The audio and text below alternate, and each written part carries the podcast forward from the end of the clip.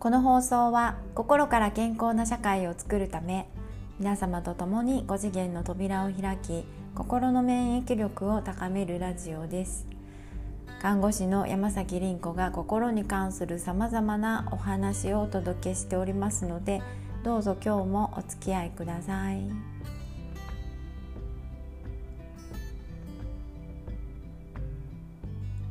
おはようございます。えー、月曜の朝からですね、えー、収録したラジオがサイトに表示されずちょっとね3日間ほど止まってしまってたんですよね。スイッチを入れてくださった方には申し訳ありません。なんかね結局のところ原因不明でして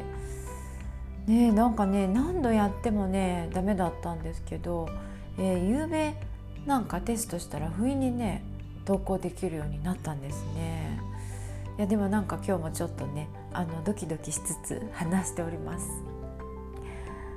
でねえっとなんか今日もまたあの不思議なことを言うんですけど普通ねあの自分がまあ普段ですねよく使っているものってね、えー、これね本当自分自身と同じなんですよね。なんかこう分身というかうん、もう一人の自分というか多分これ無意識の部分だと思うんですね。あの例えばね、うん、楽器を演奏するプロフェッショナルの人たちいますよね。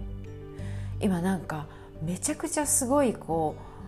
うあのうわーっともういきなりすごい速さで弾くピアニストとかがなんか YouTube で街中でピアノ弾いてたりとかしますけどねすごいですよね。あの例えばそういうねピアニストさんがこう集中してなんかまあ没頭して弾いている時ってねこうなんかピアノと同化してるっていう感じしませんか？あのギターでもねそうなんですよね、えー、私以前にですねそのギターの弦を鳴らすだけじゃなくて弦ももちろんねその技術もすごいんですけどそれだけじゃなくてギター本体をね手で叩いたりとかなんかいろんな叩き方をしていろんな音を出してものすごいリズムで聴いてるのを見たことがありましていやプロっていうそのなんか売れてるような人ではなくてそれも街中でね大阪の道頓堀とかでやってるんですよねすごいですよね。いやそれを見た時なんかねもうもはやその人とギターとのこう境界線がないようにね思えたんですよね。でねパイプオルガンなんかも私好きなんですけどね。もうねパイプオルガンなんか建物そのものがパイプオルガン用に設計されて作られているのでね。もう演奏者とその空間丸ごともう一体になっているっていう。でなんか私がその弾いている人の体の中に入っているっていうようなねもうなんかものすごいこう臨場感がねあったんですよね。そう人間って本当すごいですよね。いやだけどねこうなんかもしかするとそういうこう一体感とかねこういうものって、えー、もしかしたら日本人ならではのね感覚かもしれないなって思うんですね。あの室町時代に日本に能を確立した、えー、世阿弥っていう人をご存知でしょうかね。あのその人の本が今でもなんか何冊かね残されてまして、まあ、お弟子さんとかが書いてらっしゃるんですけどねあの日本文化のね本当に摩訶不思議な世界がそこにねあるんですね。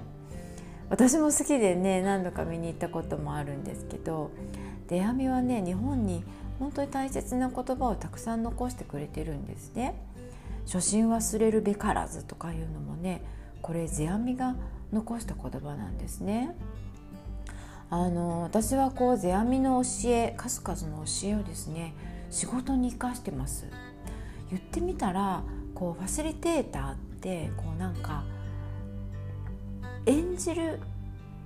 うん、えそうですねあの演者と同じなんですよねその場をどのようにリードしていくか、えー、場を促進していくかっていうのって言ってみたらねファシリテーターというあの演者役柄を演じないといけないんですねその時自分にこだわってたらダメなんです空にならなければならなくてそれはまさにねあの世阿弥が言っている能の舞と同じなんですよね。あとねなんか日本文化って素敵だなっていうふうにね思います。であのラジオの話に戻るんですけどね日々使っている、えー、パソコンとかスマホも自分自身とこれ同じなんですね。例えば、えー、スマホなんかはね誰よりも自分のこと知ってますよね。あなたのスマホは誰よりもあなたのことを知ってますよね。あの例えば、えっと、平日はねだいたい朝何時くらいに起きてで休みの日はだいたい何時くらいに起きてそして何時くらいに寝てとかね夜更かししてたのとか黙っててもスマホは知ってますよね。で朝起きたら一番に何を見るとかね。うん何が今一番気になってるかとか何を欲しがってるとか。誰のことを一番気にしてるかとかね。これ全部お見通しですよねスマホってね。違います？あので私はねその400名くらいの受講生さんにね関わってきて、まあ、課題の提出をパソコンでなんかしてもらったりとかねおすすめのアプリがあったら教えたりとかねあのしてたんですけどその人のスマホはですねかなりの確率で持ち主の人格を表してました。例えばスマホの容量がもういっぱいでね何にも入らないとかっていう場合は もうその持ち主もね毎日いっぱいいっぱいの状態だったんですよね。例えばログイン情報がわからないとかね自分のスマホなのに何のアプリかわかんないとかね。あのこういう場合はどうやらね持ち主の思考もこう散らかってるんですよね。あっちこっちに飛ぶんですよね。であ,、まあ、あるいはねめっちゃ使ってるのにあの整理整頓されていてで対応が何でも早い人は実は頼んだ仕事も実際の仕事も結構早いんですよね。そうその人のなんか日頃のあり方がね見えてしまうんですよね。面白いですよね。でねスマホをこれね自分自身に置き換えると、ね、スマホ本体が魂なんです。言葉の入れ物なんです。体ですよね。でそこにねあのスマホにねどんな言葉をよく入力してますか？ちょっと振り返ってみてください。もしネガティブな言葉が多かったらもしかするとうんなんかよく故障したりとかねスマホによく問題が起こったりとかねあの前面のガラスが割れてるかもしれません。これ前面のガラス割れてる人結構な確率でいますよねでこれみんなそのままにしてるんですよねでもこれ実はまずいんですね私どこかで喋ったかなラジオであの毎日ねその割れたスマホをいきなり朝起きるなり見るわけじゃないですか。で1日に何回も見るわけじゃないですか。でそれがあなたの社会に通じる窓なんですよね。でそこにまず破壊が起こってるっていうことはですねこれ自分自身がやばいんですよね。崩壊していくんですよね。あの言ってみたら毎回見るたびに、えー、スマホその、うんとイメージがセルフイメージになっていくんですよ。だからねこれ放っておくよりも本当に例えば1万円2万円で治るんだったらこれ安いものだと思いますよ。ほんと直した方がいいですよね。毎回毎回見るたびに目がそこに行くたびに崩壊してるわけですからそれはもう自分とか物事が崩壊していくっていうこういう前兆だと思いますよ。ね、だから直した方がいいです本当にね。であのうん、そうですねネガティブな言葉をね、まあ、使ってないにしてもですね、え、電子でやっぱ共鳴してるんですね人間も電子体でスマホも電子体で、えー、自分の調子が整ってなかったりとか焦りや否定的な感情があったりとかしたらそれがスマホの具合不具合になってね現れたりとかするんですね。なんかおかしなことになっちゃったりとかするんですよ。であの実はそのまあ体も電子体だっていうあたりはヒントになるんですけどえー、これ病気も同じなんですね、えー、言葉の入れ物なんでね体ってね。でそれが魂なんですね。でまあ逆に気持ちの整理ができている人思考の整理ができている人、えー、空間もねやっぱ磁場なんでねエネルギーなんでね部屋の整理ができている人なんかはスマホやパソコンの不不具合は少なかったりとかするんですよ。でまあさらに言うとですねもっと言うとそこに入ってくる電波とか電磁波っていうのはこれ霊なんですね。霊の働きっていうのは、えー、結びなんですね。なので、えー、人とのご縁結びだったりとかお金とのご縁結びだったりとかっていうのを霊はするんですね。これスマホで言い換えると SNS でどういう人と出会うとかあのどういう仕事の依頼があってお金が発生するとかあるいはコロナのようにねウイルス感染して、えー、パソコンなんかだったら初期化しなければならなくなったりとかっていうことも起こるんですね。例えば私もスマホを何度かウイルス感染させてしまって初期化したことがあるんですけどねあのそのきっかけをよく考えていくとですねなんでこんなことになっちゃったんだろうってそのウイルスが悪い悪いのもありますけどね悪いんですけどでもそもそもの原因は自分にあるんですね。であらゆる原因をやっぱり自分にあの取り戻すっていうことで私たちは自分で変えていくことができるっていうこの自由を手に入れていくのでねやっぱりきっかけって自分に対して考えるんですよ。でそうやってよくよく考えていくとうんなんか普通だったらあの気づくようななんか怪しいソフト？なんかそういうものをねなんかその時油断していてうっかりダウンロードしてたりとかするんですよね。でまあ最近特にね SNS のメッセージなんかでも怪しいの来ませんか？